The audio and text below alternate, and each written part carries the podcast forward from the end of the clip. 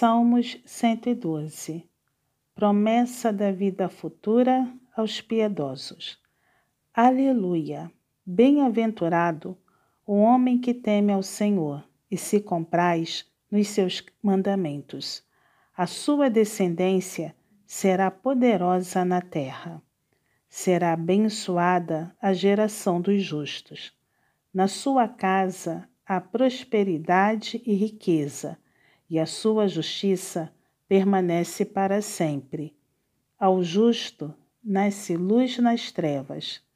Ele é benigno, misericordioso e justo. Ditoso o homem que se compadece e empresta. Ele defenderá a sua causa em juízo.